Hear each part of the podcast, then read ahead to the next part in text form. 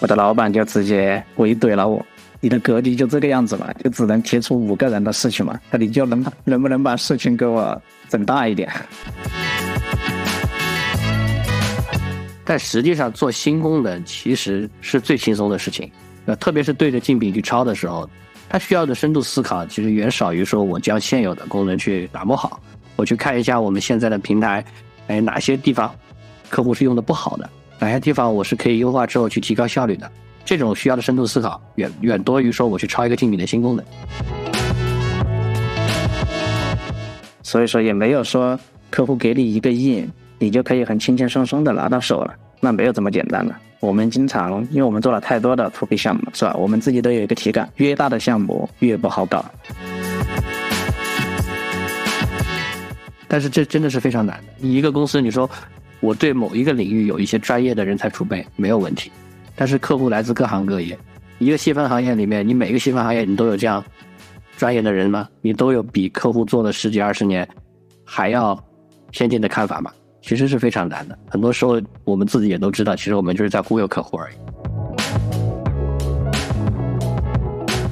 我们还是期望中国的整个的商业环境，大家还是能够相互协同嘛。在某一天，可能大家都愿意一起说相互相互开放一些 API 呀，能够相互去协同闭环做一些事情，而不是说我自己闭环。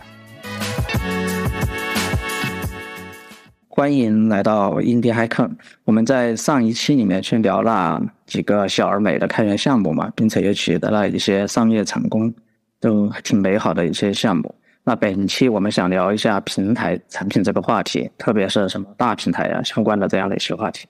那由于我们的另外一个主播 Settle 哈杨呢在澳洲那边，所以说他现在嗓子处于不舒服的状态。那我们这一次邀请了新的主播嘉宾龟龟。好，龟龟这边给大家简单的打个招呼吧。大家好，我是龟龟，呃，名字呢不是乌龟的龟啊，别的只要别的龟子都没关系，不是乌龟的龟。然后我跟赛特和一笑也都认识很多年了，那我们有一些相似的经历，所以今天呢，我要跟大家一起来聊一下这个大平台的话题。好的，那我们先我们两个先解释一下，先对齐一下什么是大平台。那方便我们在后面可能去讨论这个话题的时候，大家就更聚焦一点嘛。那首先，我们我们今天要聊的大平台，它肯还是以那种 to B 的服务为主的。那他们的共同特征，主要还是那种功能很丰富，也很多。那就是因为功能多了，所以很多人可能就在上面加一个“平台”两个字，哎，我们就是叉叉平台。他们有一些特征吧，比如什么 All in One 啊，经常说一站式。诶，我们可以给客户去提供一些全链路、全流程的工作流这样的一些能力。那更有甚者哈，有些说，哎，企业里面的整个的业务形态，我们都可以用这样的一个平台去给它覆盖掉。所以说，今天有很多 to B 的软件公司做的产品，都在提供这样的一类偏向平台属性的。至于它是不是那种真正意义上的平台，还是说就是因为功能太多了？然后业务比较复杂，所以我们就喜欢把它加上两个平台两个字。那，这一类可能是我们今天去讨论的那个主要的对象，好吧，各位？嗯，我稍微想补充两句，就是我们经常觉得说平台其实和生态应该是绑定的嘛，对吧？因为你作为一个平台上面承载生态，这才是对的。但今天我们想聊的更多还是以大为主啊。那生态这件事情本来在国内做的其实就比较一般啊，很多时候。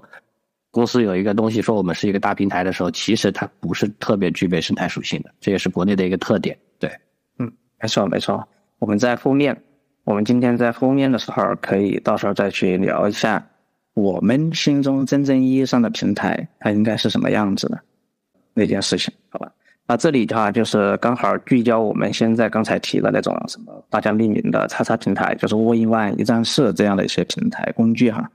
那可能也有一些例子，我在这里列举一些例子吧，也可以方便我们去聚焦的去体感这件事情。比如像在国外的有 ServiceNow，哎，ServiceNow 大家可能很多人都知道，是一家市值很高的 SaaS 公司，他们主要提供很多的 Workflow 这样的工作流的一些服务，但里面他们起家是从 ITSM 起家的嘛。那 Salesforce 那就大家都更熟悉了，这个就不用太介绍了。那特别是在国内的话也有一众哈 DevOps 这样的平台，哎，大家比如说阿里有云校，腾讯有南京有 Coding，还有很比较老牌一点的什么朱齿鱼，极狐有 GitLab，哎，博云等等等等。其实，在 DevOps 的这个领域的话，我可以说出非常非常多，还有很多很多小的呀。这样的一些 DevOps 平台的产品，因为我自己哈曾经也在这个领域里面，主要是做 DevOps 啊相关的一些产品，不管是开源啊还是商业，都做了挺长时间、挺多年的。然后国外的话，可能还不得不提的一个，今天哈不得不提像一个平台性的产品，就是像 Notion。呃，Notion 可能今天算是一个平台产品，但它肯定不算一个小产品了，已经。在早期的时候，它可能就是一个做文档起家的，做文档协同相关的。那个时候，它可能是一个挺小而美。但是今天，Notion 已经发展到，嗯，可以称得上是一个快速应用的开发平台了，已经。就像和 GitHub 差不多嘛。你看早期的 GitHub 可能就是做一个代码托管，大家在上面去 review 代码呀、发 PR 啦之类的。但是今天的 GitHub 已经是一个完整的开发平台了，可以这样去看待了，已经。对。所以这是我们现在先定位了我们今天要聊的平台产品，甚至大平台，哎，它是就是这样的一个范围和焦点。那么以我们的观察哈，我们也观察到，今天像我们国内的整个软件企业，就很喜欢去打造这样的平台产品，甚至做的越大越好。那这其中肯定有一些原因。那这些原因，龟龟是怎么看待这个问题？嗯，我可以分享几个我的看法。那我觉得第一个是需求侧决定的，因为 to B 这种模式嘛，国内的客户其实有它的独特性，在过去很长一段时间里面，乃至到现在，国内的 to B 的客户其实都非常缺少自主的 IT 能力，所以对他们来说，其实选择合适的工具去加以改造和整合，本身是不太能做到的。这个时候，他们就会希望乙方能够尽可能的满足他们所有的需求。那这个时候，乙方很可能其实是不得不去做，说啊，我把各种各样的功能全都给你做上去，来满足你的需求。啊，然后从乙方的角度呢，也有类似的这种想法，就是因为今天我们在国内跟客户去建立一个信任关系，其实是挺麻烦的啊，因为国内的商业环境决定的一些背后的商业的信任其实是比较难建立的。那建立之后，这个时候客户说：“哎，我其实想要去做一个什么新的东西，我想要去做一个二期、三期，我一定是希望说我能够抓住这个之前的客户，而不是说我要去拓新。”那这个时候，本身乙方就也会倾向于把产品做得越大越全，所以这是第一个点，需求侧决定的。然后第二个点呢，我认为啊是公司规模惯性决定的。那其实大家可以想象一下，假如说你是你手里，对吧，有一个几百人的团队，然后这个时候，你的老板说，哎，你到底想要去做点什么东西？啊，你拿着这个资源，拿着这个资金，然后包括你自己作为一个领导者的格局在那里放着的时候。你其实很难去选择说，我就是在我自己画你的边界里面去打磨我自己的产品，把它做到完美。你往往都会觉得说，哎，我是有机会、有能力去做一个非常大的东西的，啊，但这个事事情其实是不一定的，不是说一一个大公司就一定要做这个事情。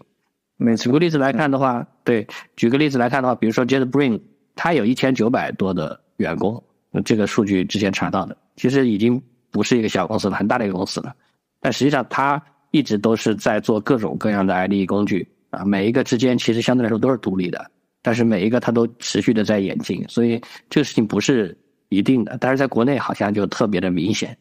这是一个点。然后另外一个点，我觉得是商业竞争环境决定的。国内的商业竞争环境呢，就像我刚刚说的，甲乙方之间其实就比较缺乏信任关系，然后呢，你的各种友商之间就更加了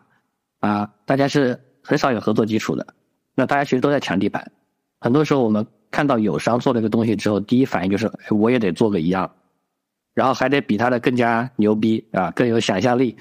我才好像好像我才显得说，哎，我能够赢过他。但实际上，这就导致了说很多重复投入，这些重复投入其实都变成了一个一个串在一起的大平台，啊，这个是我能看到的一些点。嗯嗯，最后还有一个点，其实应该大家都比较能想得到，因为一个。一个复杂的平台化的东西，其实属于一种护城河。就是如果你真的能够做得出来，你真的能够在这个平台上把这个生态玩起来的话，它其实是非常深的一个护城河啊。只不过今天我们不是很多时候不是都能做起来的，很多领域里面本身其实并不存在生态位啊，所以这种商业模式其实也是不成立的。你去做这件事情的时候，哎，这是我能想到的一些点。看看一下你还有没有补充？我觉得贵贵你在讲的时候，我想到一个事情哈，我觉得也是回忆起来一个事情，就是你提到公司规模的时候。哎，我就想到我曾经在阿里，你知道吗？我曾经在阿里第一次带人的时候，第一次带人了过后，到那个年底了嘛，我们不是年底一般来说都会去做总结，然后做第二年的预算嘛。然后我就去给老板讲，哎，第二年我们这件事情要招几个人？我记得我当时说做这件事情，第二年可能需要招大概五个人左右。然后我的老板就直接回怼了我。你的格局就这个样子嘛，就只能提出五个人的事情嘛，那你就能能不能把事情给我整大一点？所以说这种确实啊，从这种团队的规模呀，就是确实就是那种你在那个位置上的时候，当你想着说我们要去干一件很大的事情的时候，往往就是可能造成产品往大，甚至可能说往大可能还是好事儿，但是你可能是往臃肿方向发展了，可能。而且你不这么想的时候，你的老板可能也会这么想。你老板可能说：“我格局比你大。”啊，没错吧？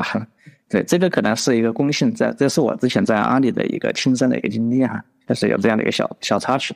嗯，然后我自己也会觉得国内的环境哈，可能很多时候，比如我们在技术啊，在产品的创新上确实不够，大家可能都有这个体感啊。现在特别是最近 AI 为啥这么火？为什么没有在中国从零到一这样突破的火起来？那我们虽然说我们是技术出身的，我也是技术出身的，我也希望在中国这个环境能干一些很牛逼的技术起来。但是这么多年过去了，然后以自己十多年亲身在中国的这个大环境的经历上来看的话，零到一的这个突技术突破也好，产品创新的突破也好，确实还是存在很多的一些瓶颈和困难在这里面。这里面当然可能有一些。更深层次的原因哈，那有很多很多今天的不管是教育专家也好，还是一些什么大家都在分析这些原因。那这个我们今天不在这里去聊这个原因，这可能是一个现实问题。就是没有创新的话，我认为就会有一个很大的问题，就是蛋糕它可能就只有这么大一点了嘛。那大家都没办法去创造新的蛋糕，把那个蛋糕做得更大，那大家只能在这个蛋糕上去分分地盘。那你要想在现成的这个蛋糕上分得越多，那你就只能把你的产品可能做得越大。我只做一个小的 feature，你可能就只能抢一点点蛋糕吃一下。然后如果你能做十个 feature，那你可能是在这个蛋糕上的布局就大一点了。所以可能很多人确实都有这样的一个思维。今天，就是大家都说，你看那家公司有做了一个什么功能，看上去挺炫酷的，好像也能满足客户的需求。给我们是不是也可以把它？做上去，所以很多时候就会变成今天有一句话叫啥呢？今天的工作就是呢，每天都在做精对，每天都在做接接见，就变成这样的一种工作模式了。对。然后另外一个可能原因，我觉得，当然这个就可能更虚一点。确实哈，大平台有大故事，刚才贵贵你也提到了，确实哈，我们讲大故事嘛，不管是给客户讲大故事，还是给投资人讲大故事，甚至或者是给。身边的亲戚朋友去讲，反正这就是一件更酷的事情嘛，对吧？故事讲的大一点，那比如说你去给你的亲戚朋友说，我现在就是在做一个电商，那我这个电商可能我就是一个微商，那可能亲戚朋友觉得你就是一个干微商的嘛，对吧？那你说我如果是一个做淘宝的，我是要建造一个淘宝，那这个听上去就不一样了嘛，对吧？所以说大的故事确实要更酷一些，每个人嘛都想。做那种改变世界、改变行业的事情，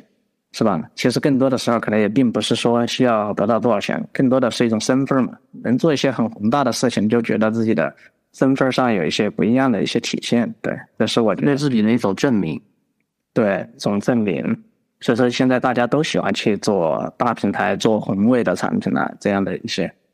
一些原因在里面。但这里面肯定是有。那基于这个话题，那。我们也其实也可以看得见哈，其实有很多的产品，它可能一刚开始，其实也并不是说我一定要做一个很宏大的产品嘛，怎么怎么样的，要做一个非常大的平台，它可能刚开始也挺小而美的。或者在创始的那一天，老板想的是我们只需要做一个小而美的产品就好了，但是最后在现实当中，它总是一步一步的就发展成大平台了。这个过程，肯嗯不一定说是一刚开始它就是朝着做大平台去的，确实有很多是因为小而美的产品逐步发展而来的。那在这里面，龟龟怎么去看待这个问题？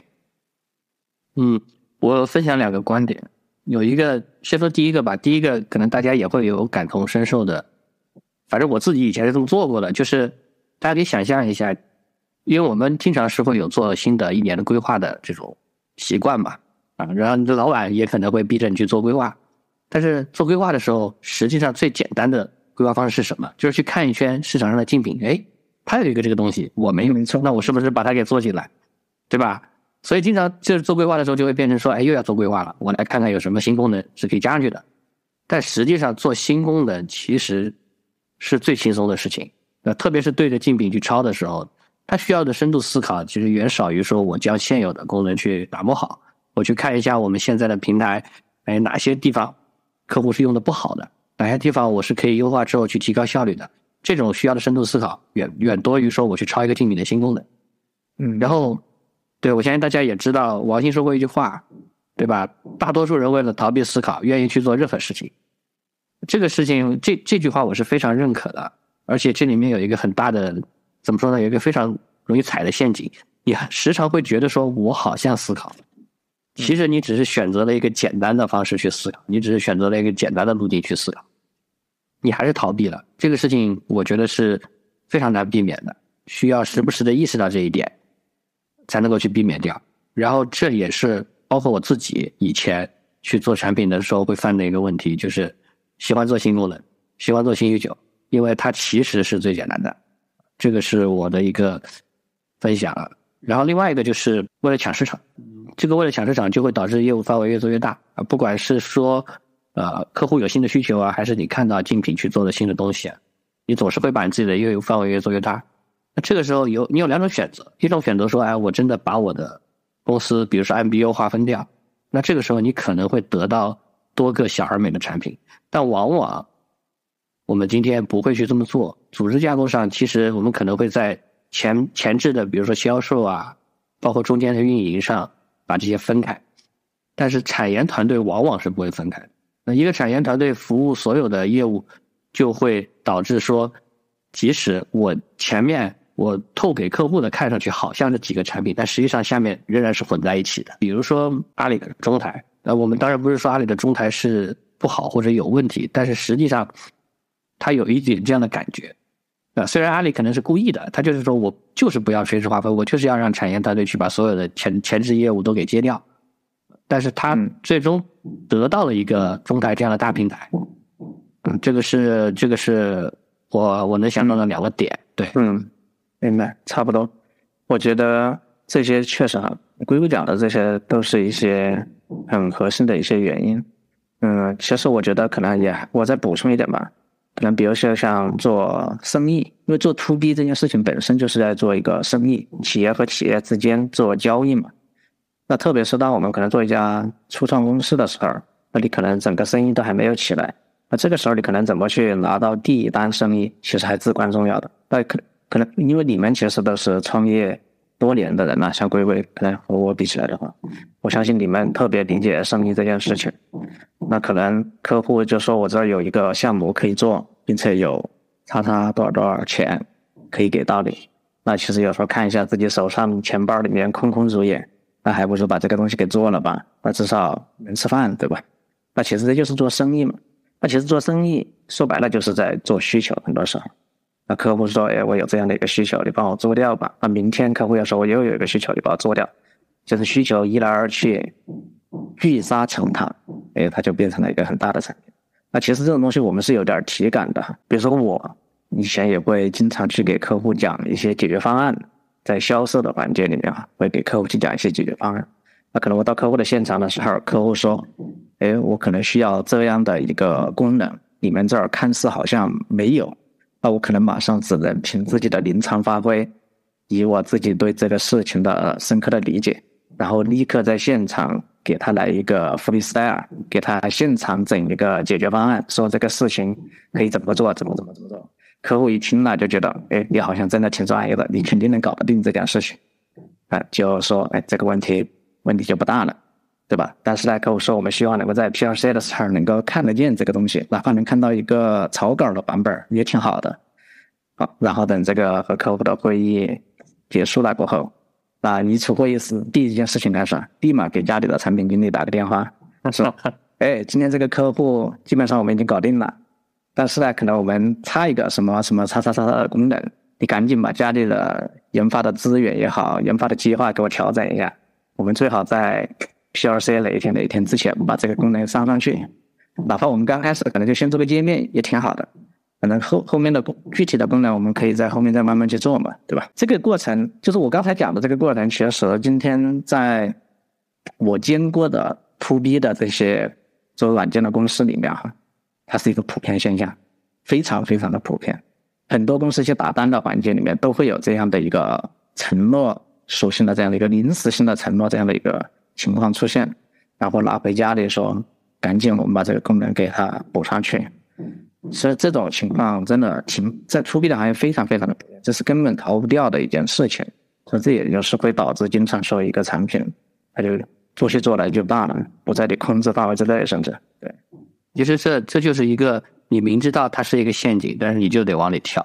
对，这个很多是做生意嘛，说白了很多时候，很多老板其实都知道说这个东西在不在我的这个产品主线上，但是因为我需要这笔钱。所以我一定要做，没错，对，然后就，对，就一直会变成说，我就被这些不在我产品主线上的需求拖着拖着拖着，嗯是，然后这个产品就慢慢就变形了，对，没错没错，对，还有时候就是，当然，因为刚才微微讲到了，我们去打磨一个功能，没有深深度的思考啊，这些，其实我觉得这有类似的哈，比如说就是我们可能有时候就是为了追逐一些新的概念，去做一些新的东西。而不是说就在原有的功能上去继续去打磨，那，这种可能更多的时候是来自于产品经理啊、产品一号位啊、研发负责人了这样的一些关键角色的人的问题，对吧？比如像我自己，我自己确实也追逐过很多的新的概念，比如我，因为我曾经在这种开发工具的领域里面嘛，就像什么 AI Ops 啊、分 Ops 啊这些概念，我也追逐过，也试图的雕过很多的研发资源去。去做过这样的一些尝试的事情，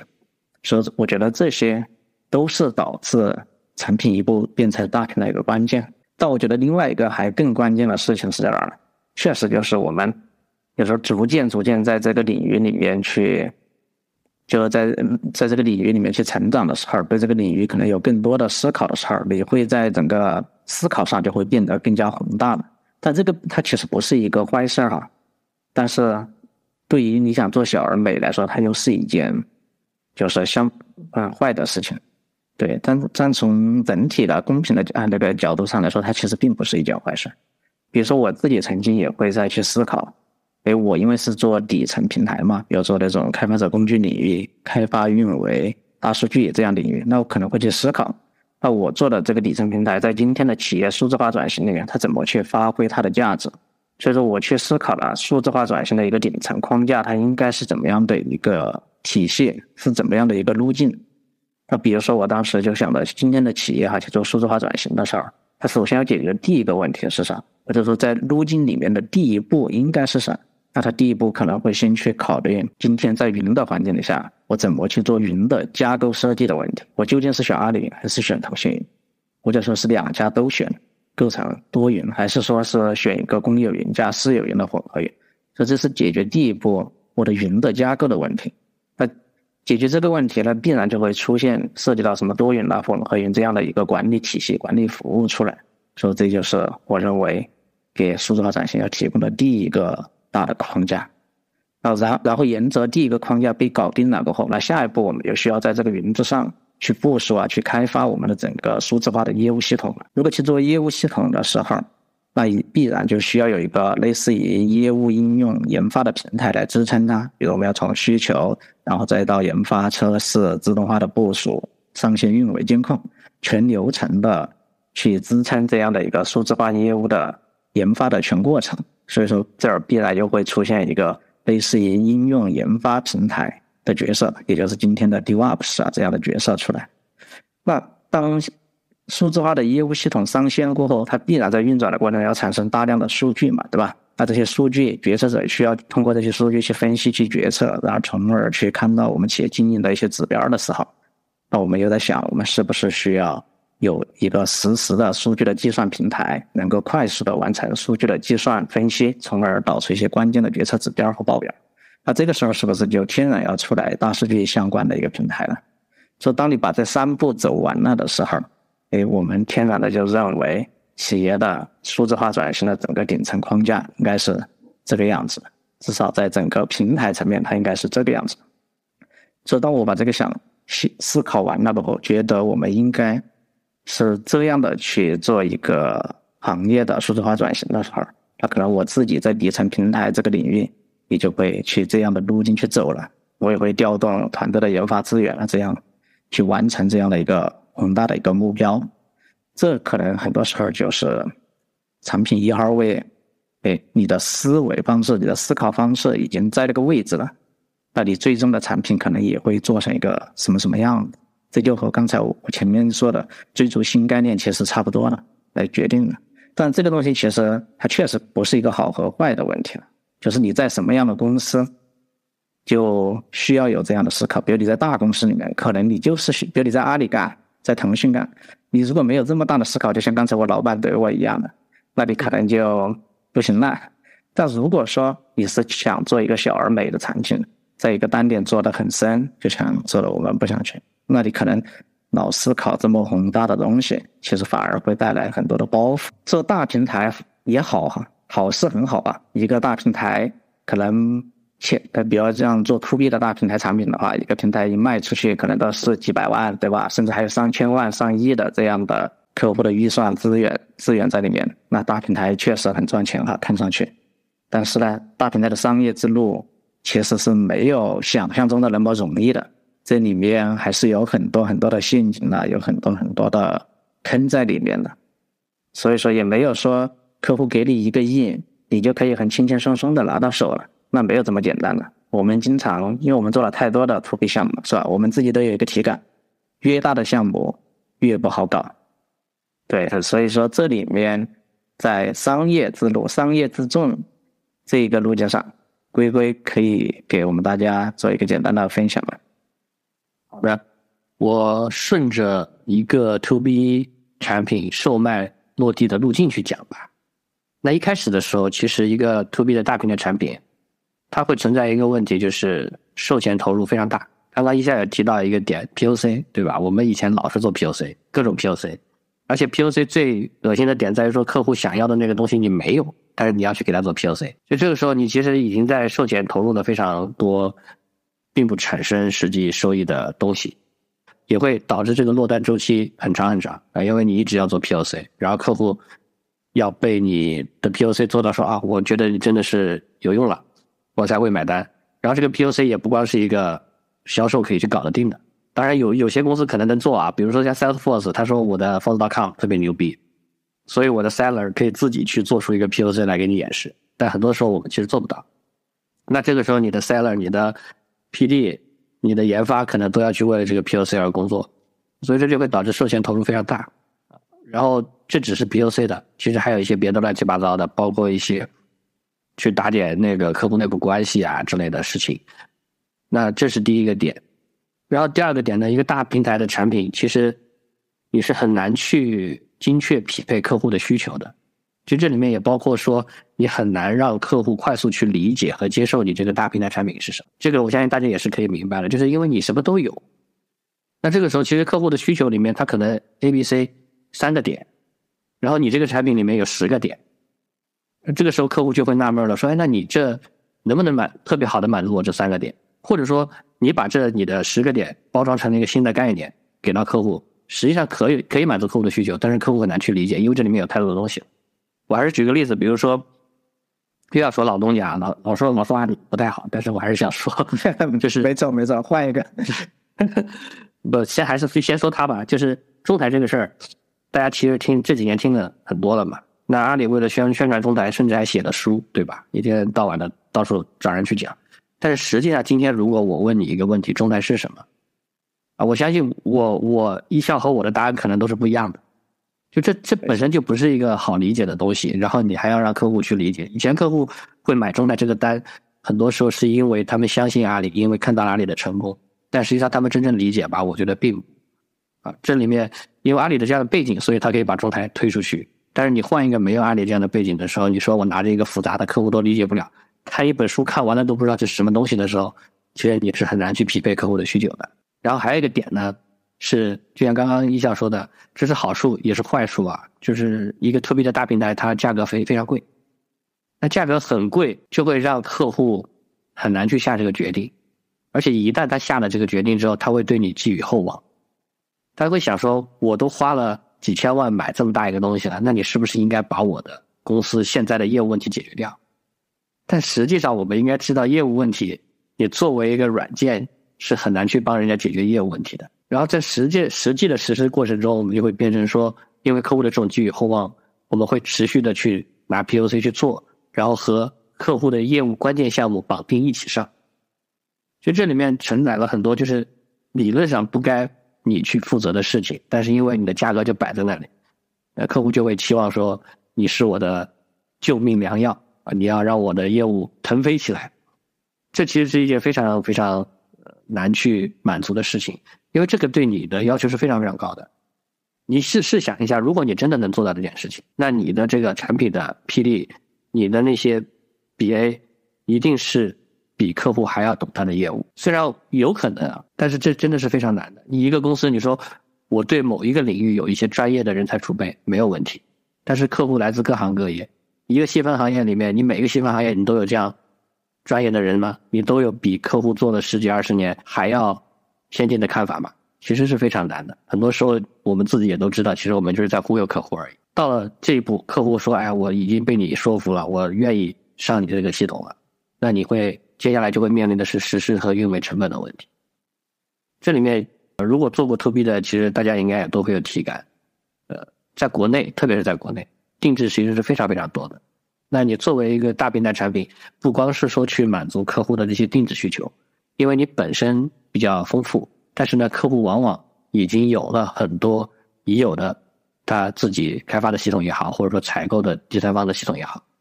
你是需要和这些系统去对接的。那这个对接工作可就麻烦了。虽然我们想想说，有时候我们通过一些，比如说我们自己去开发一些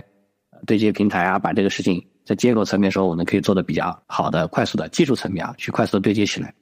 但是这些对接也往往会涉及到业务，然后会涉及到业务流程的调整，也会涉及到数据的一些迁移之类的。有的时候你会发现，你做这个对接工作，跟你做定制开发的内容，这工作量是一比一，甚至你对接工作的。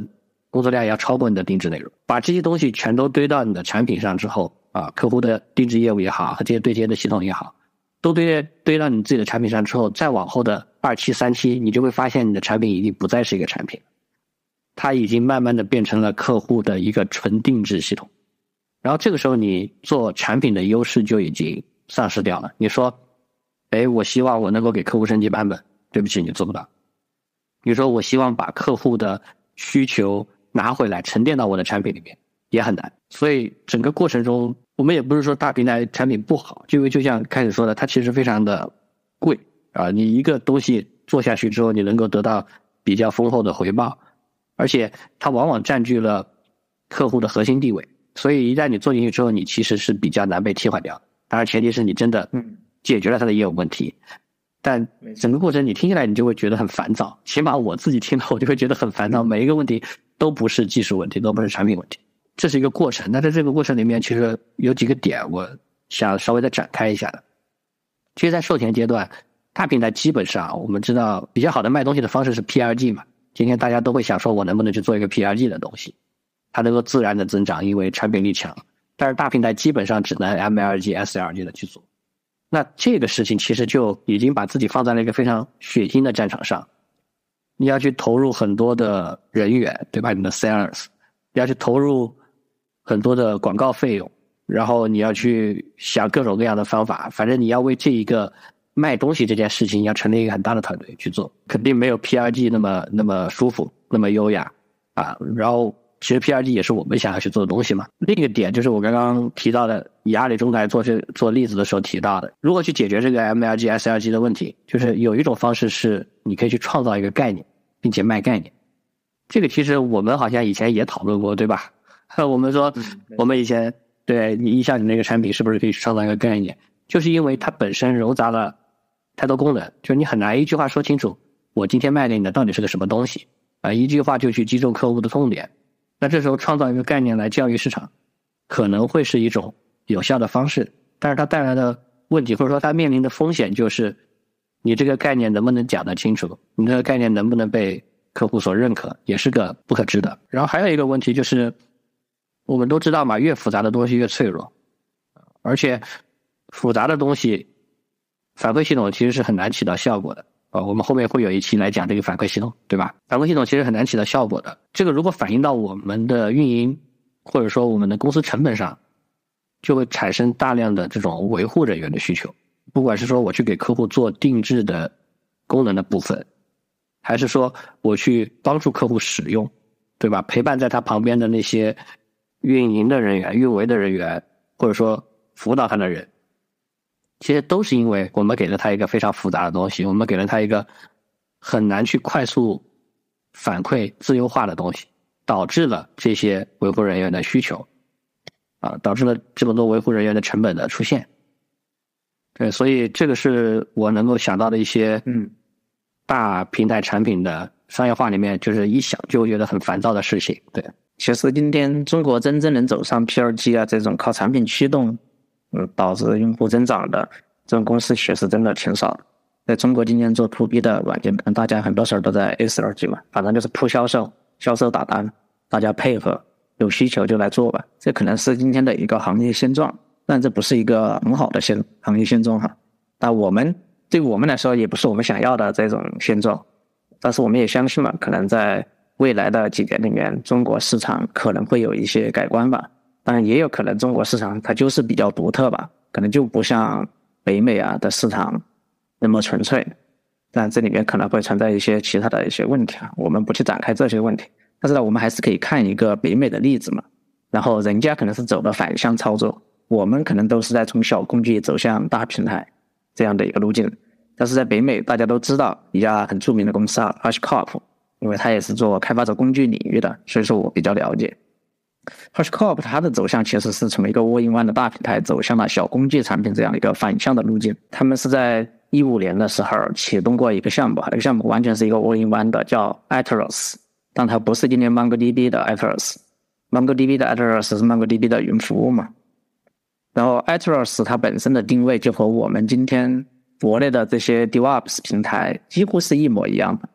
它也是从从代码。代码的构建、开发、测试、打包、生成 artifacts，然后最后再去做一些 deployment 呀、部署啊、自动化的，后面再到应用的整个生命周期的一些管理啊、scale 了之类的，反正就是这个全过程就和我们今天去做 DevOps 一模一样，没有任何的区别，也是提供了这样的一个 all-in-one 的一个大平台。但是这个平台其实他们在一七年的时候就开始逐渐放弃了，是叫真的叫放弃了。就是因为销售问题嘛，在销售上卖不动了，几乎没有客户可以买单，然后所以他们就开始转型嘛，就从这个 Atheros 里面去拆除很多很多的单点的小工具，像今天的什么 Vault 啊、Console 啊、Perform 啊、Normd 啊等等等等，就是 HashiCorp 家族的今天的这样的一些多产品，其实都是从 Atheros 当时有一些原型演进过来的。对，当然，今天虽然他们是一个多产品线的公司，他们公司其实今天也挺大的，人也挺多的，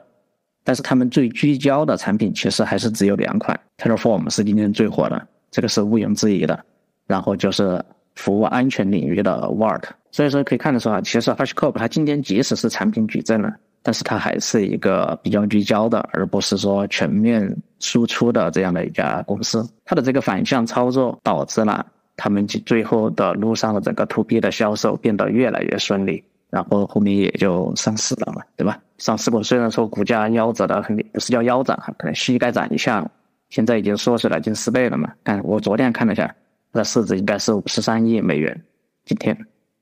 但这可能也是，反正这缩水的原因其实与公司可能关系不大。大家都知道，在过去的两年里面，整个科技公司啊、SaaS 公司、美国的科技公司、SaaS 公司缩水都很厉害。对，今天也许是一个底部，说不定是一个好的机会的。哎，当然这里不是推荐股票嘛。嗯哼，好，这是我们可以通过像 HashiCorp 这样的例子哈，其实好好的去反思一下，就或者说叫思考一下吧。我们为什么一定非得要走平台路线，甚至是大平台路线，而不是说去？在单点某个工具领域做到极致，做到全世界都有人愿意使用的，就像 Terraform 一样，它已经做到不光是全世界的人都愿意使用，而是成为了事实上的今天的云的编排资源编排的标准了已经。所以说，我们好像就很难去做出一家公司，就说做出一个产品，它能够成为全球标准，在某个点上，所以这这是特别难的一件事情。这好像也是我们。很难有人去思考这件事情，我觉得这是我值得我们所有的从业者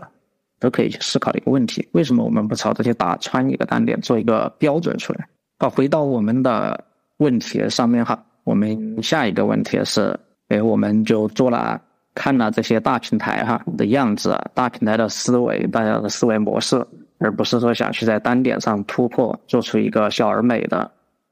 的事情，大家都更想着去做一件很宏大的事情。对，但是这个就今天哈，对于我们来说，哎，我们想去做一件什么事情呢？其实我们在第一期的播客里面分享过，那个赛头就在讲，他特别想去说构建出一个现金流的生意，他这个生意可能不需要靠融资，而是每年都能稳定的有个一百万、两百万美元这样的现金流就挺好了。那对我们来说，可能我们一直可能想做的就是去构建一个小而美的产品吧。不管说它是一个小而美的公司也好，还是一个小而美的产品也好，那如果我们去做这件事情，如果我们的思维惯性还是保持着曾经也好啊，或者今天中国这些大公司的思维惯性，我们只是不断的去堆砌功能，我们去把我们想做的那个工具也好、产品也好，把它做得越来越大，然后到头来我们手上可能不会产生一个 killer app，就不会给我们带来稳定的现金流。其实反倒，只要你手上其实没有 killer app，今天对对于任何一家创业公司，你做 to B 的这样的公司来说，你把你的产品做得越来越大，其实是没有什么太大的优势的。除非你手上有一个真的有个 killer app，否则你还是一件很难的事情，因为你没办法在市场上某一个位置取到领导地位嘛。只要无法取得领导地位，你就会出现一个情况，就是我们大家一起卷嘛。它卷的那个现象就是，今天你接见我，我接见你嘛。说这肯定不是我们现在想去做的事情，也不是我们能做到的事情。对，那我们希望还是能够找到一个利基市场，一个很小很小、很垂直的利基市场，然后能够做出一个 killer app。我们只需要从这里面去赚取合理的利润就可以了。哎，有我们的一点的信心，就像雷军说的，哎，今天的小米，我们并不是说要把小米的单品的那个毛利啊那些做的有多高多高。而是说我们要把它做成薄利多销，我们只是想在商品里面提供优质的商品里面赚取合理的利润就可以了。对，我们的想法也是这样的一个想法，所以说不能单纯的去靠融资嘛。如果靠融资的话，在今天的这个大环境下，也是一件比较困难的事情，可能也走的比较艰难。所以说，做窝鹰湾的大平台这样的事情，肯定是我们今天无法想象的一件事情。根本没办法去执行的一件事情。那回过头来又说，我们刚才聊了这么多的什么阿里中台也好，今天的那些各种 DevOps 也好，包括我自己曾经做过的一些 DevOps 也好，他们真的算平台，还是说只是一个工具软件？那平台什么是平台？就是这件事情其实是也是值得今天大家去思考的。因为平台这两个字今天在市场上已经被用的挺烂的了，每个人看到我的软件功能挺多的。我好像覆盖的面儿挺广的，我都不想让它只是定位成一个工具。我们更多的是希望在这个软件的名字后面加上“平台”两个字，哎，就显得高级了，就显得更大了。所以说，看我们所有的思维，我们为什么想加“平台”两个字？其实都是因为希望它变得更大嘛。这就是我们的大的思维，就是这样来的。对。那其实真正的平台也有人定义过哈，也有人在说过，一个真正的平台应该是你这个平台之上的一些东西。他们创造的价值总和大于你这个平台本身，哎，那个平台之上的东西可能就包括你的用户，比如像淘宝，对吧？那淘宝这个肯定可以看成一个平台了，因为人家上面的那些开店的呀、商商家呀，还有购买商品的人呢，他们在上面创造的整个经济体、整个消费，那肯定那个价值是远远大于淘宝本身这个平台的。比如说我把淘宝换了，把那帮人、那帮商家挪到一个新的平台，它其实一样的可以运转出这个社会价值出来。对，这种肯定是叫平台。那我们今天去看小而美一点的，稍微小而美一点的，和淘宝比起来，比如像我们刚才提到的像 Notion 这种，肯定也是堪称平台了，已经。大家都可以在，还有 GitHub 这种也一样的，我们在上面创造的东西、创造的价值，肯定是大于那个平台本身的。我们今天去做的事情，哎，如果你从这个角度来去说的话，那我们可能今天确实没办法去做一个东西出来。能够帮这个社会的其他很多人去创造出很多的工作呀，很多的职位岗位，所以说就很难去构建这样的平台。但是也不排除说，哎，我去做一个东西，在我服务好一个两个客户之后，哎，他就开始长出第二个用户、第三个、第四个客户也好，这样的或者组织也好，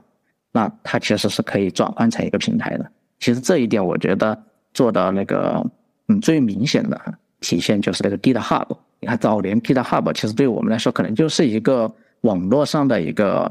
嗯代码托管的一个工具吧。其实以我们的角度来看的话，但是你看它今天就已经显然做 To B 这件事情都做得很好了，就已经开始在上面长出很多的公司了。已经有很多的公司的研发都是直接放在 GitHub 上的。今天非常多的 Startup 应该都是在 GitHub 上直接研发，没有谁会自己说我在企业内再去搭建一套类似这样的代码托管了。或者构建啊这样的一个开发的平台，所以说这是我们认为平台其实它真正的平台是无关大和小的问题。你可能做了一个很小很小的东西，最终可能有很多人在你上面去玩的时候，它就可以演进成一个平台了。关于我们自身哈，为什么想去做小而美的事情，而不是说去构建今天我们讨论的这种大平台服务。很大的 to B 的企业，对，这是一件很。一笑说到这里，我有一个想法，刚刚可能前面没有提到，我也想说一下，就是你提到的，对吧？平台可能是无关大小啊，小平台也可以为上面去创造很多价值。但实际上这件事情在国内感觉就比较难做，因为今天你真的说我要去做一个小东西、小平台，它其实是没有太多的门槛的。欧美那边，我一个小平台能够快速的被大家认可，是因为大家很愿意去达成这种。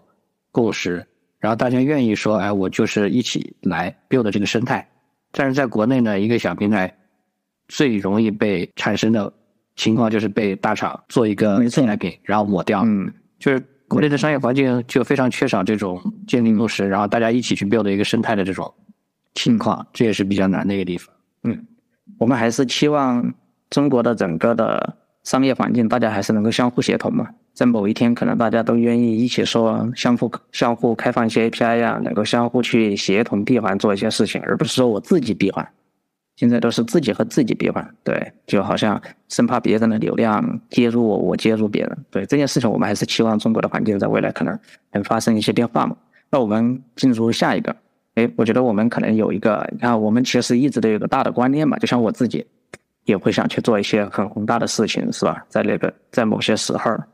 但今天的想法可能发生了一定的转变了。那龟龟有没有觉得我们可能所有的人都有那种以大为美的观念？就说我就是想去做大的事情，我都是想去做改变世界的事情。对，从我自己的经历上看啊，我确实以前也会有一些这种想要改变世界的想法。特别是随着你的这个职业经历变得越来越久，慢慢的你发现你确实能掌控一定的资源，对吧？你会发现说，哎，你说话是。算数的，然后你手底下有一个几十甚至上百人的团队的时候，你就会觉得说，我似乎是真的可以去做一些改变世界的事情，因为我有这个资源。然后呢，但实际上现实还是比较残酷的。以前以前有一个问题，我自己有一个问题，我会把对自己个人能力的信心，自然转变成对自己带的这个团队的整体信心。我会觉得说，我自己能够把事情做好，那我的想法在这里，我的能力在这里，我就可以带着。团队的人把事情做好，但实际上这显然是不对的。你去带一个团队让他们 work 的所需的能力，只有一部分跟你自己的个人能力是重合，大部分其实跟你的个人能力都没有关系，就是跟你自己去完成一件事情的能力是没有太大关系。也是在经历过了一些事情之后，才看清自己的一些界限，觉得说自己并不是特别擅长带一个大的团队，但是确实自己也是自己觉得比较擅长，也比较愿意去说能够把自己的一些想法变成一些实际上能够帮助到人的工具去去做出来。那这个时候就会知道自己。其实不太适合去做一个大的产品，啊，这个是对自己的认知。而且很多人其实他是会有那种想法，就是我想要改变世界，是因为我想要站在这个世界的最前面，对吧？没错，能看到被别人记住。然后我在工作了很长一段时间之后，我发现其实我不是一个这样的人。我的梦想，我以前跟我老婆开玩笑说，我的梦想是做一个默默无闻的有钱人，啊，但这个有钱也不用特别有钱，就是。够我想过自己的生活就好了，不需要是一个奢侈的生活。然后呢，我可以说我做那些东西为大家所用啊，但他也不需要说特别大面积的，大家都知道，一提就就知道啊，这个东西特别牛逼。然后谁是叉叉叉致富，不需要啊，我就想做一个默默无闻的有钱人。然后我去做一些东西，但是没有必要让别人知道这个东西是我做的，我只要让我自己的生活过得舒适就好了。那一旦我想通了这件事情之后，我就会发现以前很多的纠结是完全没有意义的。就像那个，其实我们前面有提到的，我要进入一个大公司，对吧？我要去做一个呃大的产品，我的格局要放在那个地方，其实都没有必要。只要你自己能够想清楚这件事情，其实就好。嗯，我觉得龟龟这个讲的其实真的分享的挺好的，就是我们有太多人其实都想着改变世界嘛。但是真正能改变世界的，并不是所有的人都能做到改变世界。别说改变世界了，你就是想改变一个行业，其实都挺难的，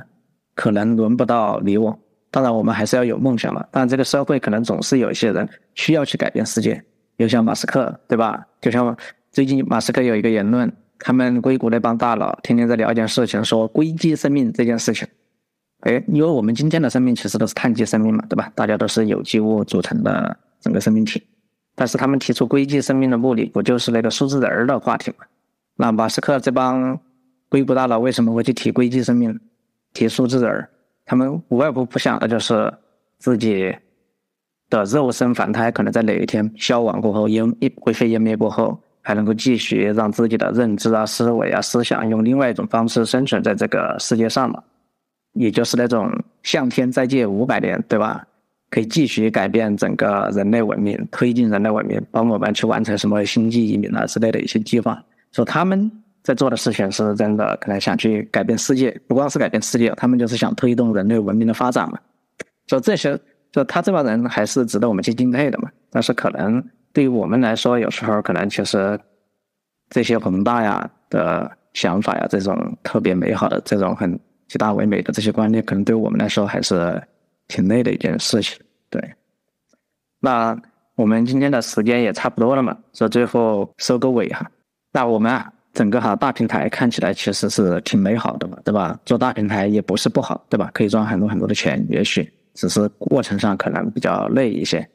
那我们所有的人，包括我们自己，有很多的人，如果都想去做一些小而美的事业，那我们觉得也是一些挺挺好的事情。我们不是特别鼓励说。那这个社会一定是以大为美的，那每个人还是可以找到自己可以去发光发热的事业嘛，对吧？都是其实都是对这个社会做自己的贡献，并不是说我们一定要去改变世界啊之类的，一定要改变某个行业。其实只要能够通过自己的一技之长，给这个社会提供那么一点点的价值，那我们还是相信，给我们自己在整个社会里面还是有。还是有存在的价值嘛？好吧，那我们今天就先到这里吧，大家再见，大家再见。